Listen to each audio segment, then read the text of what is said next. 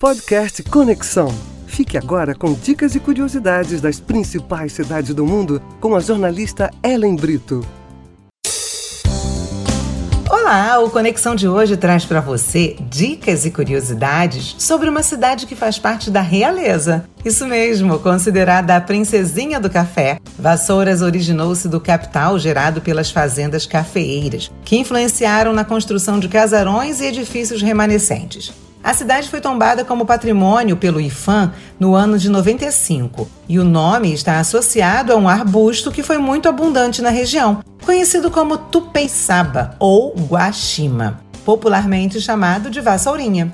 Com charme de interior e dinâmica de cidade universitária, Vassouras possui um riquíssimo legado histórico e cultural. Conhecida no século XIX como a Cidade dos Barões, no centro, a pracinha principal é emoldurada por construções coloniais. A história continua na área rural, através das fazendas onde era produzido o chamado ouro verde.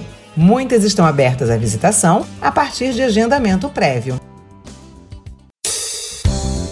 Olá! Para conhecer a Princesinha do Café, o melhor é começar pela Praça Barão do Campo Belo, marco do Centro Histórico de Vassouras. Projetada para servir como principal fonte de água para os moradores, com o tempo ganhou lago, fonte, bustos e as famosas árvores imperiais. A Igreja Matriz de Nossa Senhora da Conceição está no cume da colina da praça.